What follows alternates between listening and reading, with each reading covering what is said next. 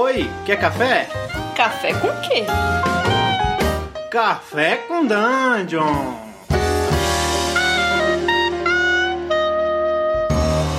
Bom dia, amigos da Regra da Casa. Estamos aqui para mais um Café com Dungeon. É só amanhã com muito RPG. É, eu sou Rafael Balbi. Estou tomando um cafezinho de leve hoje, contrariando minhas, minhas últimas invencionices com leite. E estou aqui com Carlos Silva. Fala, Carlos. E aí, galera, hoje eu tô tomando iogurte e o que eu tenho muito orgulho de dizer é que eu que fiz esse iogurte. Então, tem um sabor extra. Só, rapaz, deixou, deixou o, o negócio coalhando ali. Exatamente. Iogurtezinho totalmente natural, sem conservantes. Hoje eu tô light. Tirou onda, mané. é, cara, hoje a gente vai falar sobre é, equilíbrio né, de encontros ou como eu aprendi a deixar de me preocupar e amar encontros desequilibrados. Cara, de forma geral, assim, é um equilíbrio de encontro é uma coisa que eu me preocupava muito quando eu era, quando eu era mais novo, porque, pô, todos os encontros que eu fazia com o meu grupo, no D&D antigo que a gente jogava, era o Cyclopedia que a gente jogava e tal, era depois da D&D a D&D segunda edição, de forma geral os encontros que a gente fazia era para era para matar, era um encontro de luta até o fim, né? Não tinha muito muita história é, elaborada por trás, até tinha um, uns arcos de história e tudo mais, mas os encontros eram coisas muito jogadas, era um encontro pelo encontro. E se eu não botasse um, um, um encontro que tivesse a altura dos personagens, ia ser sem graça. E se o encontro fosse muito além do que os personagens conseguiriam, eu matava todo mundo porque ninguém fugia. A galera já achava que eu botei o monstro para ser morto. Então, é, para mim foi, foi, muito, muito, muito interessante quando finalmente eu abracei essa ideia de que encontro não precisa ser equilibrado e passei a colocar o monstro de acordo com a história e não de acordo com o nível de desafio que eu queria. Como é que foi para você isso aí, Carlos? Você sempre jogou com encontro desequilibrado? Ou foi uma novidade para você quando você entrou em contato com, esse, com essas ideias? Não, na verdade foi uma novidade, cara. E eu ainda tenho, é, se pá, uma, uma coisa contra o título, esse título e tal, de que o encontro, de não me preocupar com o equilíbrio do encontro. O que eu não me preocupo, na verdade, é com a força do monstro ou do NPC ou do vilão, sei lá, que o grupo está se, se, se defrontando. Eu faço isso aí mais de acordo com o ambiente, com o que tem a ver com a história do jogo mesmo. Mas eu arriscaria dizer que eu sou a favor do equilíbrio. É, dentro de uma, de uma determinada ótica. Mesmo que o monstro seja muito acima do que o grupo possa é, resolver na porrada, eu tendo a ser partidário de um encontro onde o grupo tem a possibilidade de fugir ou resolver de outra maneira. Eu acredito que isso é, seja uma espécie de equilíbrio que não está somente focado no nível de poder do adversário.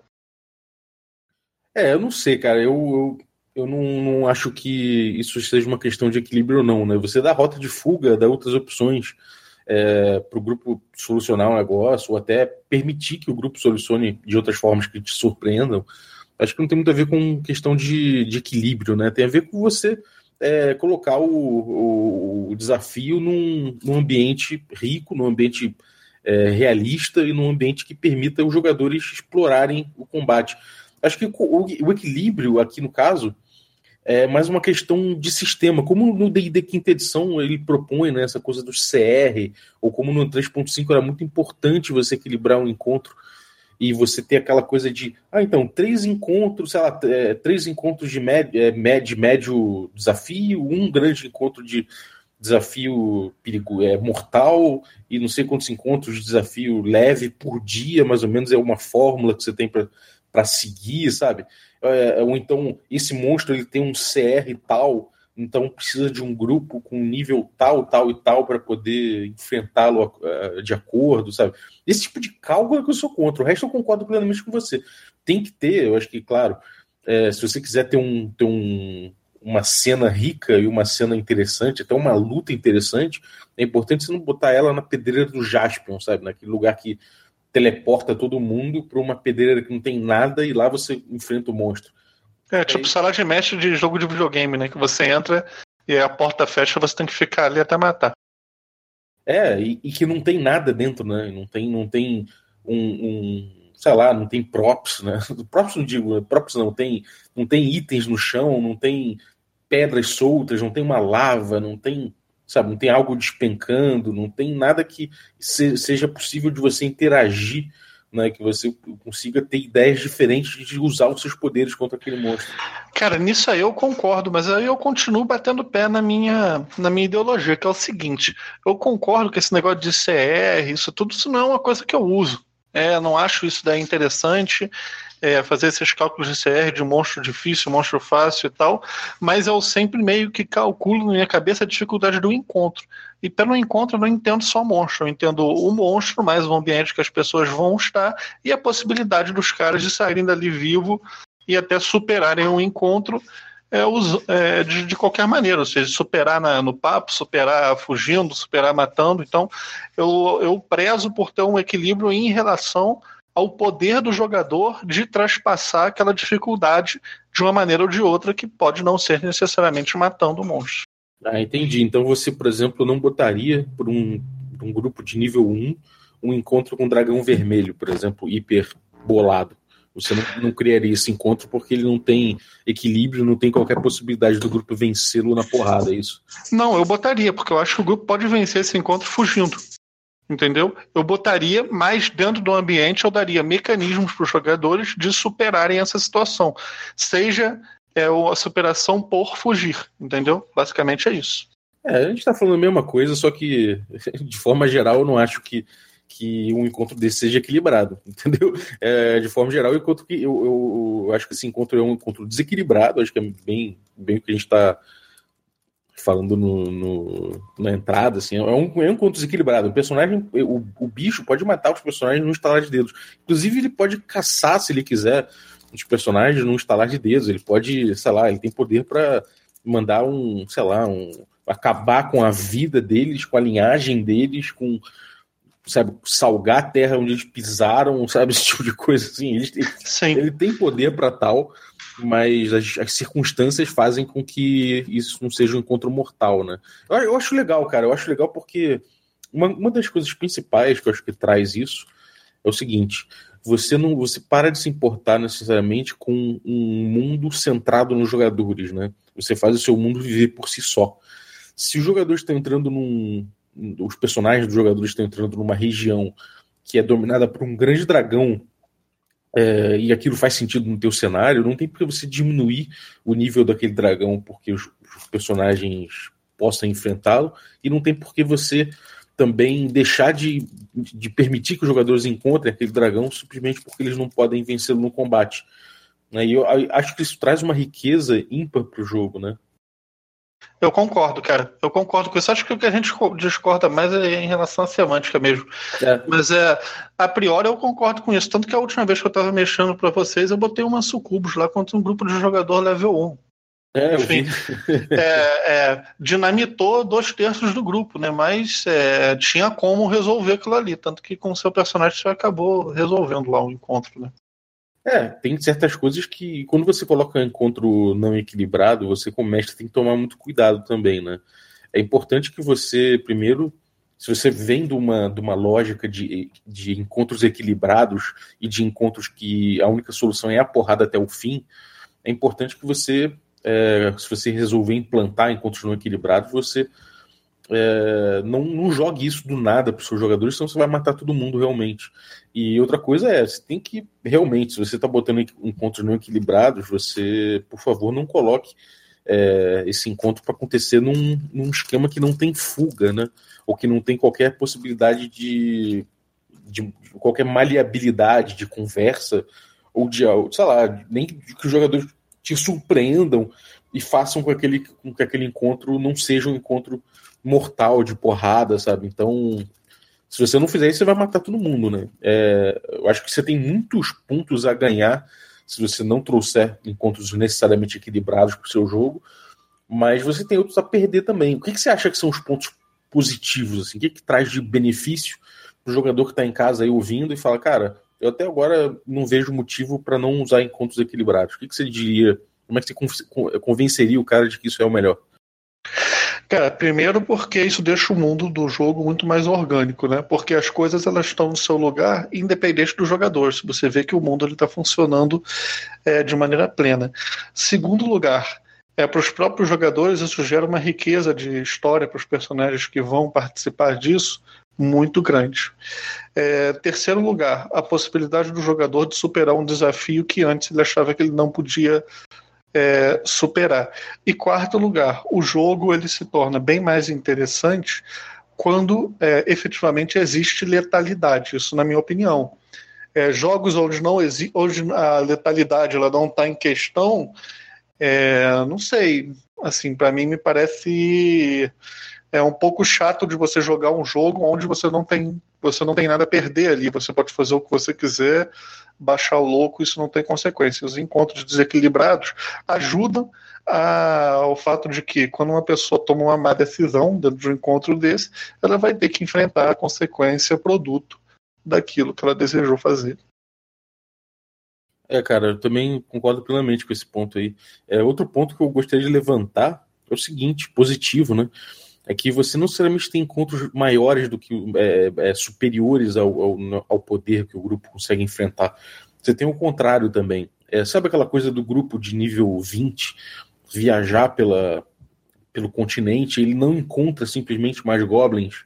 Parece que os goblins não existem mais simplesmente porque a galera chegou no nível 20. Né? Tipo, isso passa a ser uma coisa até surreal, porque parece que o grupo só está fadado a encontrar monstros sempre de acordo com o nível que ele está. Então, isso faz com que, com que o mundo pareça existir por conta dos personagens somente. E é muito Sim. legal quando de repente você está no nível 20, mas você cruza com uma aldeia de, de goblins, sei lá, de uma tribo goblin, e você aprende determinada coisa do cenário através dela. Ou de repente você vê que aquele líder ali ele tem é, uma, uma, ele é descendente de um grande de um, de um, de um Goblin que lutou numa guerra do lado de alguém e que tem aquilo e tudo tem uma história, tem um porquê.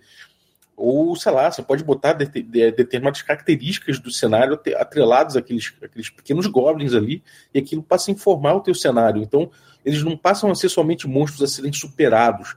Eles podem ser monstros que você vai trocar uma ideia, que você vai de repente usar como bucha de canhão para alguma coisa, ou que você pode é, tecer alianças, ou mesmo é, criar desavenças com eles que são de repente protegidos por um dragão ou que de repente tem um deus específico que você não devia mexer.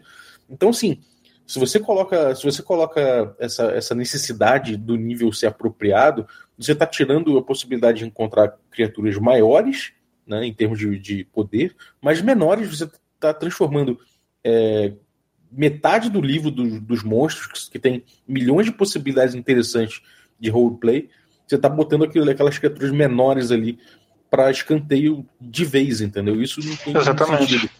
É, isso daí faz a, é, é, é, muito favorável para a verossimilhança do, do mundo, né? Inclusive, cara, uma coisa que eu gostaria de ressaltar aqui também, dentro desse tópico, é que um grupo de goblins é, interpelado por um grupo de jogadores de nível 1 vai ter uma reação bastante diferente do que caso um grupo de nível, de nível 20 aviste aqueles goblins. Os próprios é, monstros vão agir de maneira diferente quando notarem que o grau de poder dos jogadores é muito maior ou muito menor do que os deles. Isso vai também ajudando a tecer a teia política do mundo. É, exatamente, eles não vão fazer, eles não vão partir para dentro necessariamente quando eles veem um, um grupo de semideuses praticamente, né? uma galera recheada de itens mágicos, já tomada por poder, você vê que o poder já se reflete na aparência dos personagens, e os goblins provavelmente não vão atacar de prima. Isso também quer dizer que é, nem todas as criaturas são é, uma, é um terceiro ponto, talvez.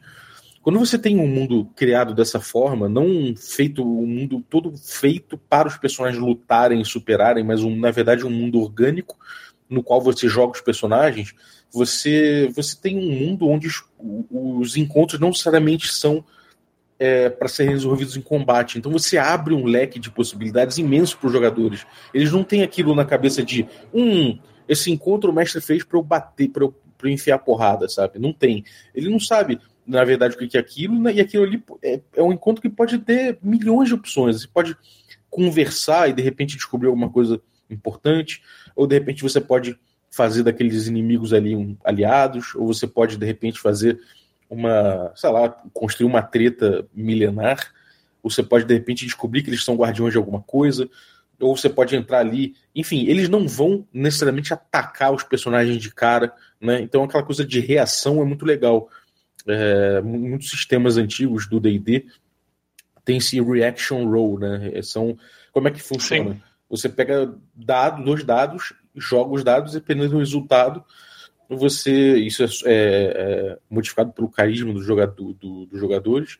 Dependendo do resultado, você vai ter a, a atitude do monstro em relação ao grupo. E aquilo, aquela atitude, de repente, pode ser uma atitude pacífica. De repente, você pode encontrar uma tribo de orcs malvados, sim, mas eles, de repente, eles podem ter uma atitude pacífica perante o grupo. E aí cabe o mestre é, justificar aquela rolagem. Por exemplo, eles podem estar recém-saídos de um conflito de larga escala e lambendo as próprias feridas. Então, os personagens chegaram ali e aqueles orcs, apesar de serem malvados, estão precisando de ajuda. Então aquilo ali pode ser uma, uma fonte de história muito rica. E aí você passa a encarar os seus monstros, não necessariamente como seres a serem derrotados, mas um pouco mais como NPCs, né? Sim, mas essa coisa, cara, dos encontros balanceados, ela, como tudo na vida, também tem os seus contras, né? Por exemplo, um grupo que seja que esteja jogando RPG mesmo pelo combate, pelo aspecto tático e tal, pode se sentir frustrado numa situação dessa, né? Dependendo de qual é o, impacto social aí da, da sua mesa, né? O mestre também, ele pode, é, dependendo do, do, da pessoa e tudo, ela pode ter um pouco de dificuldade em é, aceitar saídas fora da caixa que os jogadores é, coloquem né, na mesa em jogo e também é, não sei cara de repente o cara pode tacar os jogadores no encontro desbalanceado numa sala dessa é, fechada, sem nada o que fazer no celular, isso também pode gerar um, um nível de frustração alto né, no, no grupo. Eu acredito que essa técnica, é, ela não necessariamente é uma técnica para mestres avançados, mas às vezes ela exige um pouco mais de refino da parte do mestre que, que somente calcular um CR, entendeu? Eu tenho essa visão também. É, eu tenho essa, essa coisa, um ponto negativo, um, um um contra clássico é esse, né? Você você botar os seus jogadores em perigo, né? Você você simplesmente é, quando você abre mão de, de um equilíbrio de, de encontro, você não sabe realmente se aquele, se aquele encontro realmente vai, vai, vai descambar para violência, porque se descambar, é bem possível que as pessoas se deem mal. Entendeu? Então você, primeira coisa, é, se você tiver um grupo que não está que não está preparado para isso, né, que não está que não, não tá acostumado com isso e está acostumado com os encontros balanceados, encontros que necessariamente são encontros de porrada, é melhor você não, não jogar eles assim nessa fogueira, porque senão você vai matar. É importante ter foreshadowing, né, de novo, essa técnica do foreshadowing, que é você avisar que aquele encontro é muito perigoso. Se você está chegando num, num lugar que, é, que tem um dragão muito forte, por exemplo, é bom você botar o entorno dele é, sem criaturas, sem, sem bichos, os bichos têm medo de ficar por ali, ou uma vila arrasada, uma coisa assim para os personagens. O próprio ecossistema, né? As árvores, por exemplo, né? o dragão é. pode ter. Bom, o dragão provavelmente pousou fora da toca dele, então só no fato dele pousar derrubou uma porrada de árvore. Tem várias coisas aí que você tem que botar para avisar os jogadores que tem uma criatura grande né, ali perto. É, você botar de repente um grupo veterano, de repente nível maior do que o do grupo lá, falando naquela montanha existe um dragão e nós enfrentamos e tivemos que fugir, não sei o quê. Isso já mostra que gente mais poderosa que o grupo já tentou e não conseguiu. Mas ainda assim não é por isso que aquele grupo não precisa encontrá-lo, né? Então você tem, tem, que, tem, que, tem que ter uma certa preparação para que aquele grupo não caia não caia naquele, naquele encontro desbalanceado, achando que é só meter a porrada que vai vencer. Senão você vai ter que ou salvar o grupo e vai ficar um gosto de marmelada do caralho, ou você vai ter que ou você vai ter que matar o grupo mesmo e, e assumir as consequências disso, porque simplesmente você não respeitou o próprio grupo que você tem, né? E o próprio tipo de jogo que vocês estão acostumados. Sim, e cara, eu acho que esse lance de encontro desbalanceado ele tá sendo, sabe, cada vez uma coisa mais é, é real de novo dentro do universo do D&D, né? Porque tem livros do próprio D&D 5 que proporcionam encontros desbalanceados, né? O exemplo disso aí é aquela uma das dungeons iniciais lá do Curse of Strahd, né? Então você vê que o próprio editorial do jogo ele já está meio que encaminhando as pessoas a aceitar o fato, explorar o fato de que alguns encontros realmente são desbalanceados. É, a quinta edição do D&D fez um resgate de certas coisas do old school, e isso é uma delas, né? Porque no old school você não necessariamente você tinha que matar as criaturas, né? Isso é uma coisa que vem muito do, do, do, do das edições do meio do D&D ali, 3.5, 3.0, até um pouco da segunda edição, que você ganha XP matando monstro. E no D&D antigo não era bem assim, você não, mata, você não precisa ganhar XP matando monstro, você na verdade ganha XP caçando tesouro, então evitar monstro é uma boa, né? E fugir de monstro é uma coisa natural, por isso a gente vê que você vê aquele desenho Caverna do Dragão, né, que é o Dungeons and Dragons, ele é um, um, é, um é uma ficção, né, onde todos as, as, os personagens fogem o tempo todo. Eles não, não, encaram tudo, né? Eles não, de forma geral, eles fogem dos desafios. Eles conseguem um jeito de escapar ou de evitar. Cair na porrada mesmo é, é, é, é sempre para se proteger ou para conseguir chegar em algum lugar, né? Então isso é muito interessante. Sim. E aí, como a quinta edição resgatou esse tipo de coisa, ela está trazendo de novo certos encontros assim, é, que, não, que não tem é, um equilíbrio. E outra coisa, chega a dizer que pró o próprio sistema de CR deles é meio mal feito. Né? Se você. Sim. A gente até falou sobre isso aí no episódio de, de, de, quinta edição, né? Esse foi um dos pontos baixos, esse sistema não é muito bom. Uma coisa também que é interessante falar aí para o pessoal que, que mestra e até hoje não usou encontros desbalanceados, mas pretende adotar, é que você deve, em termos de XP, na minha visão, é bom dar XP para as pessoas por resolver encontros de, de, uma maneira alternativa, inclusive conseguindo fugir. Porque um grupo de level 1 que foge de um dragão vermelho, por exemplo, não é uma coisa qualquer. Eles devem sim ganhar ganhar XP quando conseguem um feito como esse. Então, é, muitos mestres aí gostam de dar o XP pelo combate, né? Pela morte do, do bicho, ou pelo menos por lutar até que o bicho fuja.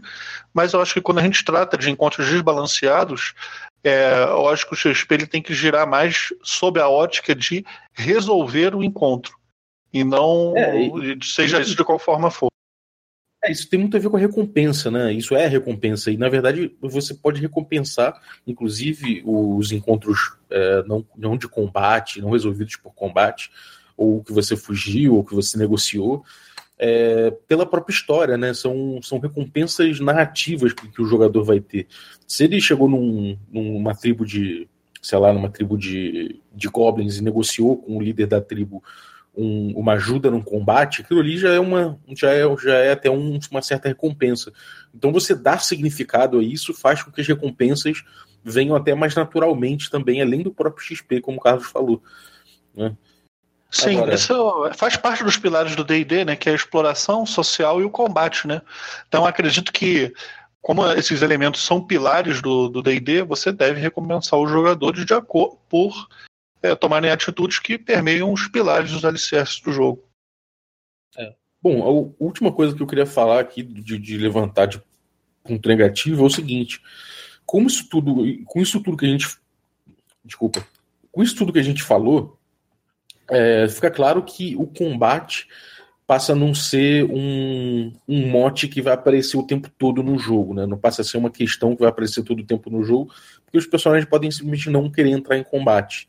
E isso, de certa forma, se, se isso passa a não ser o grande assunto do jogo, pode ser que o combate seja cada vez mais interessante, desinteressante. E aí é, pode ser que o seu grupo passe a não combater muito quanto em, é, em comparação ao que fazia antes. Então, se você é um grupo que não gosta de ter combate o tempo todo, né, se você é um grupo que, que quer dizer que gosta de ter bastante combate, é um, é um grupo com muita ênfase na estratégia e em combate que tem que ter, porque aquilo ali é o barato do grupo. O grupo quer estar ali mais para testar a ficha e testar os poderes do que de repente para gerar uma narrativa, entendeu? Aí, cara, é, essa coisa de encontros, encontros desequilibrados somente pode ser uma coisa que vai prejudicar o teu grupo, porque, é como, como a gente falou, todas, toda a construção de mundo pode levar você a não, o teu grupo a não a resolver não combater sempre, porque isso é uma coisa que só atrapalha o, o, o grupo. Então, é, acho que se o teu grupo curte combate, vai ficar mais difícil para você, como mestre, colocar um combate que você fala, então, esse combate aqui é um combate a ser combatido, ele é um combate que eu balanceei aqui e vamos, vamos cair dentro, entendeu? Então, cara, por um lado, sim. Um pouco. É, mas por outro lado também eu acho que tem um fator que é o seguinte: quando você faz repetidas vezes a mesma coisa, aquilo ali se torna coloquial, se torna comum né? E normalmente, quando você faz uma coisa de maneira comum, aquela coisa perde um pouco a emoção com o passar do tempo. Enjoa, digamos assim. Quando você tem combates mais esporádicos, eu imagino que os jogadores entrem mais pilhados no combate, porque quando a hora do combate chega, a galera já vai dar com aquele gostinho de tipo, putz, agora, agora é hora, partiu combater. Eu, pelo menos, é, reajo dessa maneira, entendeu? Não, eu também, eu, eu, eu prefiro, na real, é, por isso que eu gosto tanto de encontros desequilibrados. Mas né? É, tem, tem grupo que gosta muito dessa coisa de ter que enfrentar primeiro tantos combates, é, quer dizer, enfrenta tantos combates por dia, os combates são equilibrados, vamos botar o playmatch aqui e vamos jogar o barato da estratégia. E aí funciona, sabe? Eu acho que aí você, como mestre, vai ter que dosar um pouco, né? Equilibrar um pouco o encontro desequilibrado com alguns encontros equilibrados que sejam é, telegrafados como combates mesmo, e aí você deixa a galera brincar ali. Tem grupo igual que, que curte, né? O cara chega lá e quer, claro. quer testar a ficha dele, tudo combate. E agora. Sim. Cara, é, algum conselho aí em relação a isso pra galera, quem tá, que tá querendo mestrar, ou alguma, alguma coisa que você quer dizer aí? Não, cara, as dicas foram essas aí que eu dei ao longo do, do, do episódio, o que eu acredito ser interessante. É, e também dizer que aqui no podcast a gente dá a nossa opinião, né? Se você joga de outra maneira, se você acha joga com essa progressão mais linear de combate, também também é um jogo válido, pode ser muito divertido para muita gente, para o seu grupo também, tão quanto o jogo com combates desbalanceados, né? Afinal de contas, é, cada um joga o jogo à sua maneira. E Manda um e-mail aí pra gente falando o que você achou disso para podcast@regradacasa.com.br. Conta pra gente como é que você aborda isso no seu grupo, se você gosta de combates balanceados, desbalanceados. Seria interessante ter aí no nosso e-mail pontos de vista tanto de mestre quanto de jogadores. É isso aí. E acompanha nosso conteúdo. É, se você está tá, tá ouvindo a gente na quarta-feira, tem stream hoje, presencial, ao vivo que a gente transmite no twitch.tv é, barra regra da casa, YouTube também, Facebook também. Então acha a gente nas redes sociais, acha a gente nos, nos espaços aí. Tudo tá juntinho no regradacasa.com.br, onde tem todos os links. Então acompanha a gente, compartilhe nosso conteúdo e acompanha aí. A gente tem uma nossa campanha de D&D quinta edição, tá num hiato entre a primeira e a segunda temporada, mas já já a gente volta, enquanto isso a gente joga outros sistemas para dar uma saboreada em outras coisas também.